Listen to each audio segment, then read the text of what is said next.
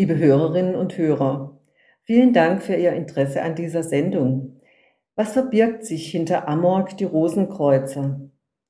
Amorg, der alte mystische Orden vom Rosenkreuz, ist eine Gemeinschaft von Menschen, die auf der Suche sind nach Erfahrungen der Seele und nach Antworten auf die elementare Frage, wer bin ich? Also die Suche nach den Mysterien des Lebens. In den Interviews, die Sie hier hören, sprechen wir mit den verschiedensten Mitgliedern unseres Ordens. Wir versuchen damit einen möglichst lebensnahen Einblick über Motive und Erfahrungen auf dem Weg des Amorg zu geben. Mein Name ist Walburga Mantei. Ich gehöre der Städtegruppe Freiburg an und ich unterhalte mich heute mit Robert Mattheis, ebenfalls von der Städtegruppe Freiburg. Hallo Robert, ich freue mich sehr, dass du die, die Zeit nimmst und ich mich heute mit dir unterhalten darf und dir einige Fragen zu deinen Erfahrungen mit Amorg stellen. Ich freue mich sehr, liebe Walburga. Vielen Dank für die Möglichkeit hier und hallo, liebe Hörerinnen und Hörer. Ja, vielleicht stellst du dich erst äh, mit ein paar Worten vor, was du über dich sagen möchtest. Ich heiße Robert Mattheis, bin 59 Jahre alt, von Beruf Arzt, Psychotherapeut, Homöopath und bin im Sternzeichen Skorpion geboren mit Aszendent Schütze. Was ja, wenn man sich ein bisschen auskennt, auch einige sagt. Okay. Ähm, ja, Robert, es gibt so total unterschiedliche und auch erstaunliche Wege, auf denen Menschen zu Amorg gefunden haben. Und du hast mir mal ein bisschen über, über diesen Weg von dir erzählt und den fand ich besonders verschlungen und interessant. Und deswegen würde ich dich bitten, magst du mal erzählen, wie du zu Amorg gefunden hast? Das ist aber eine bisschen längere Geschichte und ich müsste weiter ausholen. Hol gerne ein bisschen aus. okay, also ich müsste zu den Wurzeln zurückgehen und die Wurzeln liegen bei mir ähm, in einem kleinen Pfälzer Dorf. Und in diesem Dorf bin ich geboren und ähm, meine Eltern ähm, sind beide eigentlich katholisch äh, sozialisiert. Ich war das dann später auch, war Messdiener. Und das Bedeutendste war aber, dass mein Vater, als er ein junger Mann war, in der Kirche in meinem Heimatort ähm, damals irgendwie die Kirchen, die Gottesdienste waren eher noch im Dunkeln und mit Kerzen beleuchtet, ja. Und er hat uns dann später erzählt, wie er eine mystische Erfahrung in dieser Kirche machte, nämlich, dass er plötzlich in einen Zustand verfiel oder hineingetaucht ist, ähm, der wie so ein Einheitsbewusstsein in ihm ausgelöst hat. Und das war so stark und so eine prägnante Erfahrung, dass er eigentlich Zeit seines Lebens immer wieder danach geforscht hat, wie kann ich in diesen Zustand kommen, was kann ich tun. Er hat es ähm, in der Kirche nie mehr erfahren, äh, hat aber dann auf einem Weg, ähm, den ich dann auch mit eingeschlagen habe, nämlich damals Ende der 60er Jahre, Anfang 70er kamen dann ähm, die TM-Bewegung, transzendentale Meditation, Maharishi, ähm, sozusagen in den Westen. Und da hat er mehr ähm, Antworten gefunden, nämlich was ähm, ein Erleuchtungsgeist zum Beispiel ist und so. Und ähm, ich wurde dann zum Beispiel als zehnjähriger Bub auch in diese Meditationstechnik eingeführt, wurde etwas mehr vertraut, also mit den vedischen Lehren und bin aber dann in meiner Rebellion in der Jugend davon wieder abgekommen.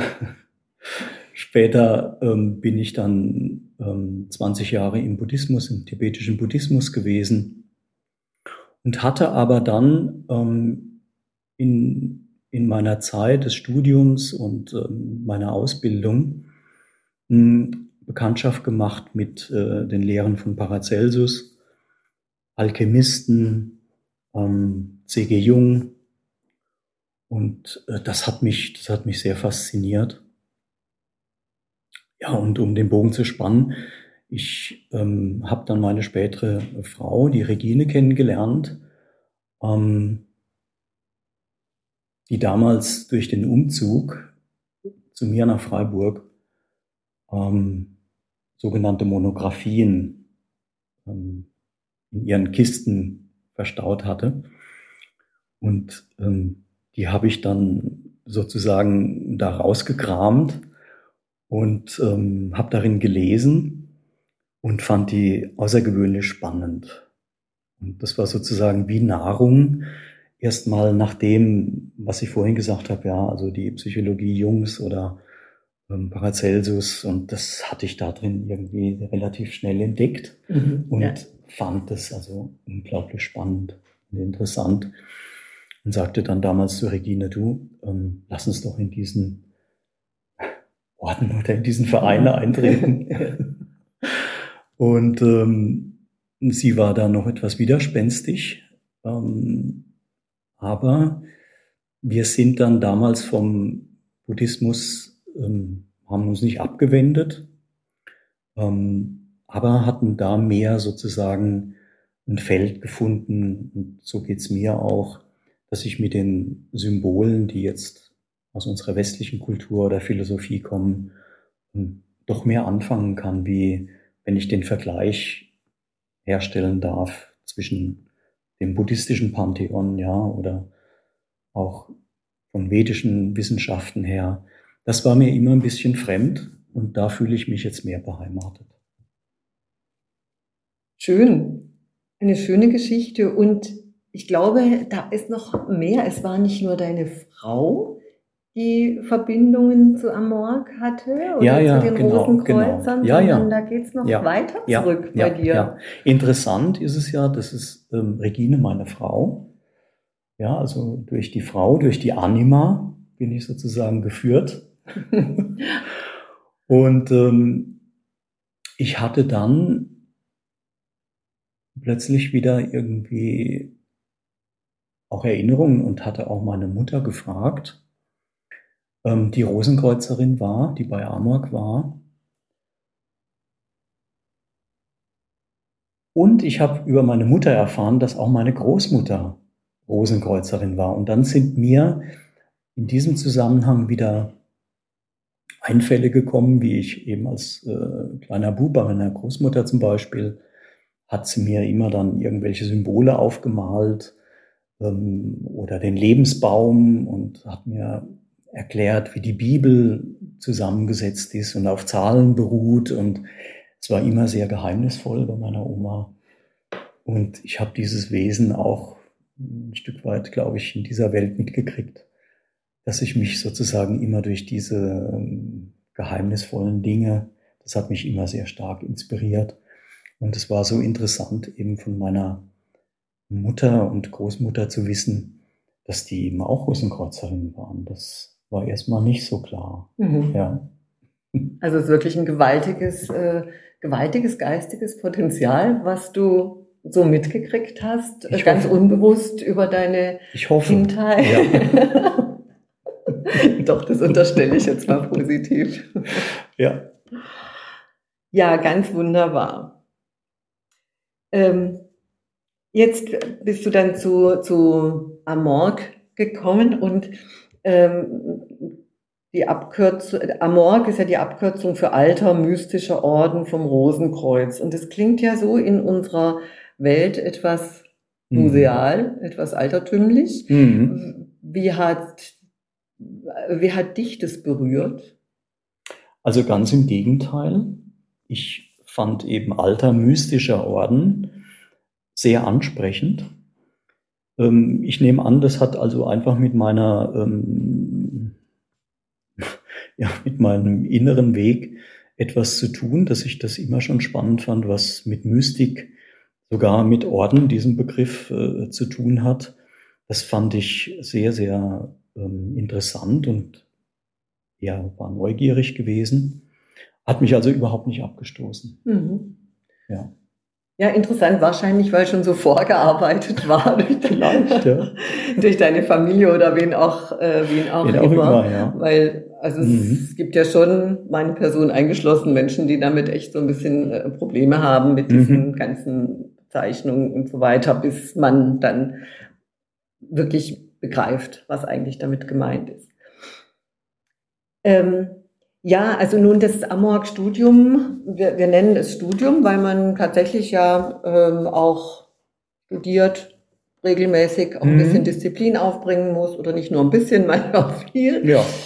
Ähm, und wir bekommen äh, regelmäßig sogenannte Monographien zum Studium zugesandt. Mhm. Da sind inhaltlich sind die vollgepackt, da sind Übungen drin. Wie, wie ging es dir mit diesen Inhalten, mit diesen Übungen? Ja, also die Sprache ist zunächst mal das, was mich in diesen Monographien sehr fasziniert. Ähm, das hat auf mich ähm, einen gewissen, wirkt einen gewissen Zauber. Und ähm, die Inhalte sind für mich sehr gut verständlich tiefgründig und es gibt wie so einen feinen, eleganten roten Faden, ja, also so irgendwie so ein geistiges Band, was diese Monographien wie so zusammenhält. Das, ja, ich bin immer wieder erstaunt mhm. darüber. Genau. Also ich, ich finde die sehr gut verständlich und die Übungen, die finde ich ähm, einfach und ähm, effektiv. Ja. Gut. Gab es denn eine, so eine beeindruckendste erste Erfahrung mit Übungen oder was auch immer? Oder? Ja, ja, ja, muss ich schon sagen. Also das war die äh, Übung Nummer drei, die ähm, Übung zur Harmonisierung, Harmonisierung des, Bewusstseins, des Bewusstseins genau. Das, ja. ja. Und ähm, die hatte ich sozusagen vorgeschaltet vor einer Imaginationsübung.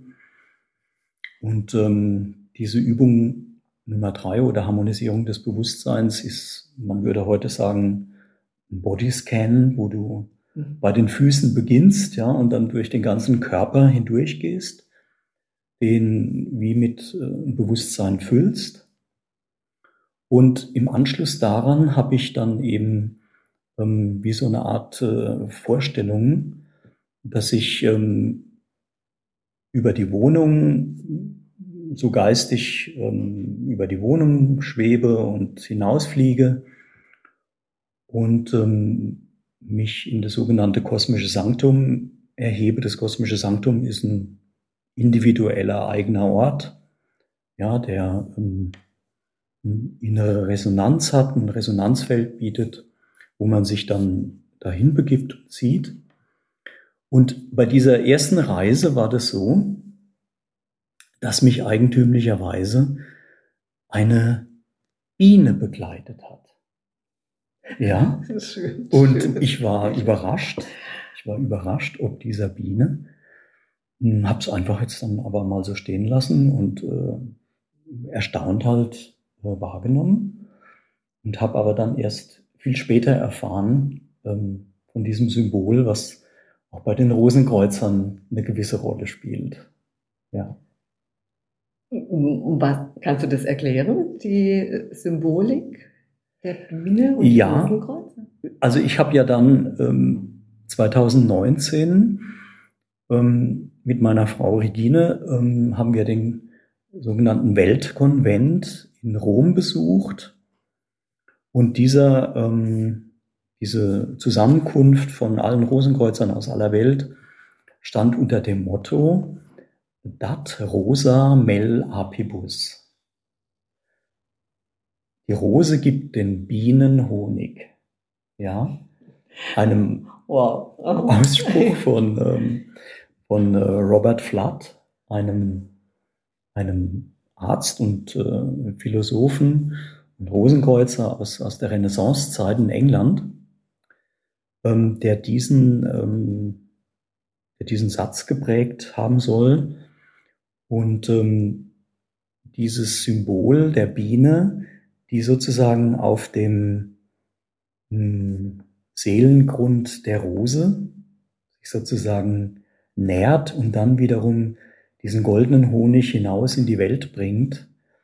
Ähm, das hat mich so berührt und ähm, so ähm, inspiriert, dass ich sogar dann auch auf meinem Praxislogo, ja, also in meinem beruflichen Feld, ja, das verwendet habe und ähm, auch aus dieser eigenen inneren Erfahrung heraus das geschöpft habe. Ja. Sehr schön.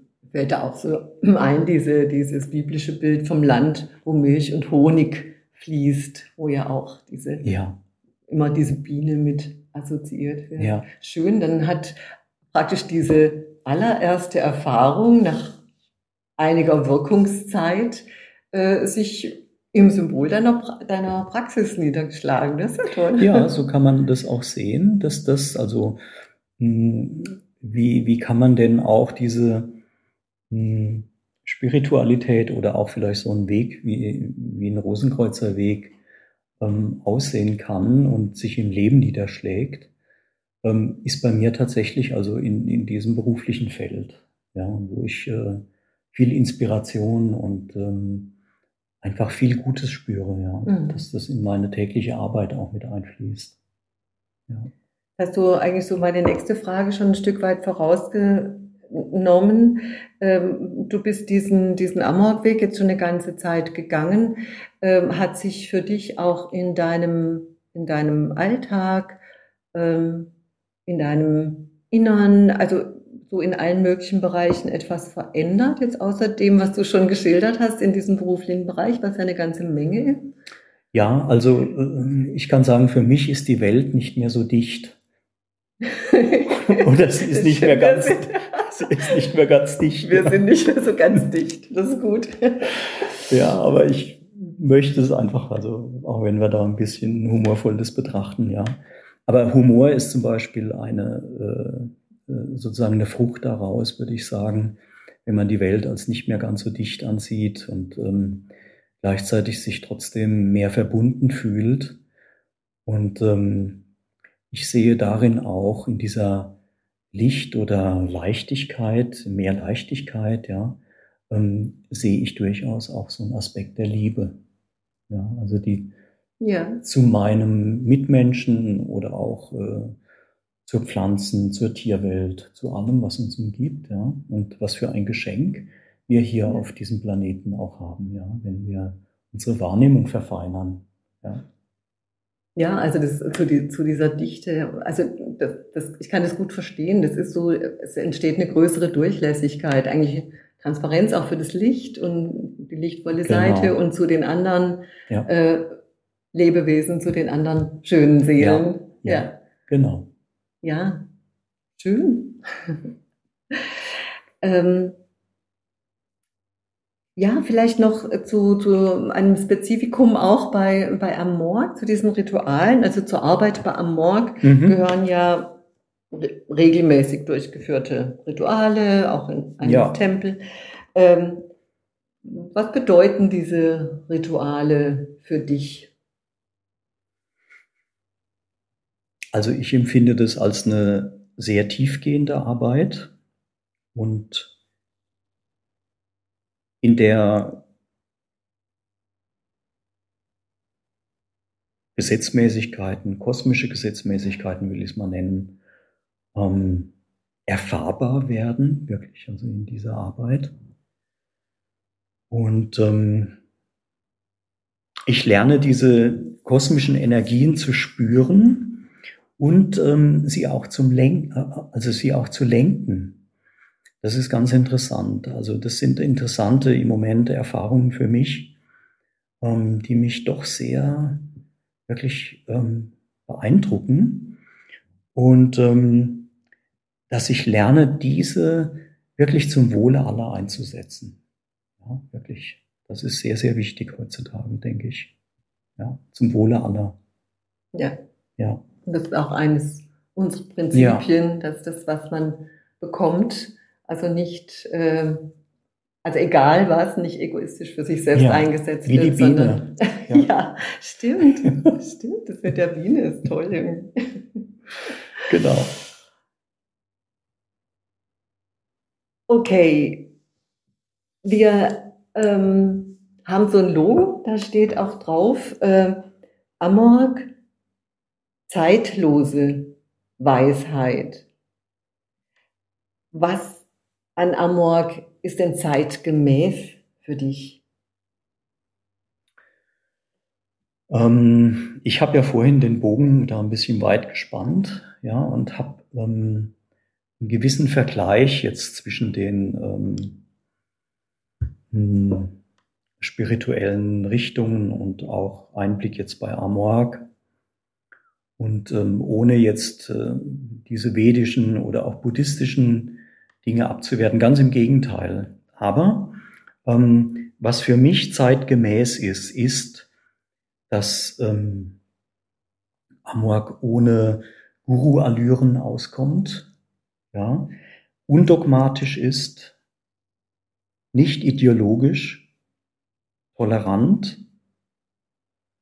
Ähm, es bringt mich über mein, mein Studium in die Selbstverantwortung, aus der Ethik heraus auch in eine Art Selbstermächtigung. Und ähm, es überwindet ein einseitiges Weltbild, nämlich den Materialismus. Wow, Robert, dem ist jetzt eigentlich nichts mehr hinzuzufügen. Doch, Walburga. Einfach vielen Dank, dass ich heute mit dir zusammen das Interview führen durfte. Das wollte ich gerade machen. Ich Mich ganz herzlich dafür bedanken, dass ich dich äh, fragen durfte und dass du so äh, persönlich und wirklich sehr intensiv von dir auch und deinen Erfahrungen berichtet hast. Ja. Ganz besonders, ähm, ja, ich bin richtig berührt. Vielen, vielen Dank. Natürlich würden wir uns freuen, wenn Sie unseren Podcast abonnieren. Wenn Sie weitere Informationen wünschen, besuchen Sie unseren YouTube-Kanal, unsere Facebook-Seite oder unsere Website www.amorg.de. Wenn Sie Kontakt mit uns aufnehmen möchten, schreiben Sie uns an info@amorg.de.